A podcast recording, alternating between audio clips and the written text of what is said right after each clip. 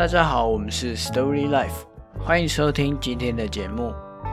每个人都担任了许多生活中的角色，无论是在家中作为儿女，或是在学校作为学生，在工作中担任职位，我们会发现到担任不同的角色，很可能会面临不同角色间的冲突。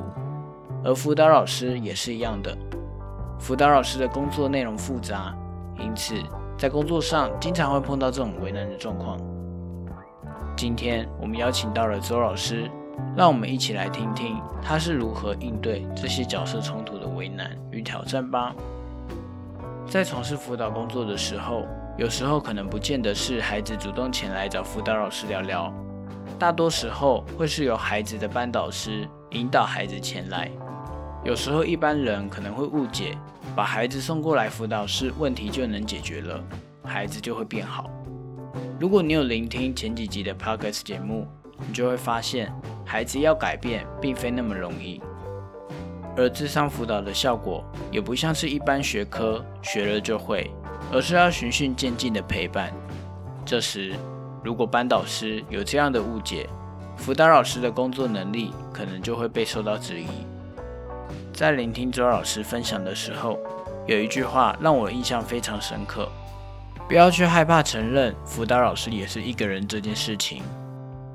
确实，智商辅导工作有一些限制，而周老师的做法是坦然的承认、接受现实，并且邀请班导师作为合作伙伴，一起想办法如何互相配合，来让孩子变得更好。班导师也是自己的同事之一，周老师认为全校师生都是自己服务的对象。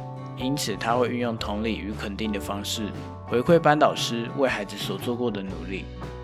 因为帮助孩子是全校需要共同面对的，与其站在对立立场与对方争执，不如结盟，为孩子提供更有帮助的方法。除了与班导师之外，有时候也会需要与校方行政系统合作，像是孩子拒学的议题，在国中很常见。我问周老师。夹在校方与孩子之间，究竟是怎么样拿捏其中的平衡的？老师与我分享，身为专业的辅导人员，有时候会需要去承担整个大系统的期待。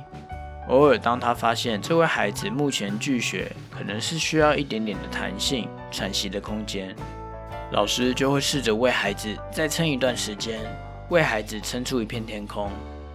老师说：“我帮他撑出一点点空间。”他可以不受到那么多的指责，让他知道，在他有意愿的时候，他可以试着往前跨一小步。而时间过去，有时候孩子或许就会出现很大的好转。老师认为那是运气好的时候，如果没有，他也会认知到这个事实，继续陪着孩子面对未知与不确定性。周老师学习放下期待，学习等待。他还说了一句非常温暖的话，他说：“如果可以，我陪你一起变得更好；但如果不行，当你变得更糟的时候，我仍然会陪着你。”或许智商辅导工作就是如此，可能辅导老师都忘了自己曾经讲过什么，但就会在不经意的对的时刻，进到了对的人的心里，就会产生很大的力量。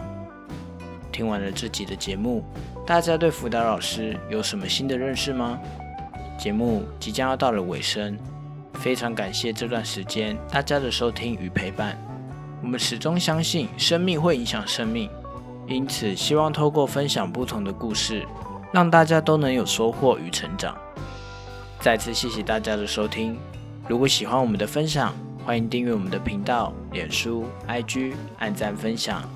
如果有特别想要听的主题，或者愿意分享你们故事的人，欢迎留言或私讯粉砖告诉我们。那我们下次再见。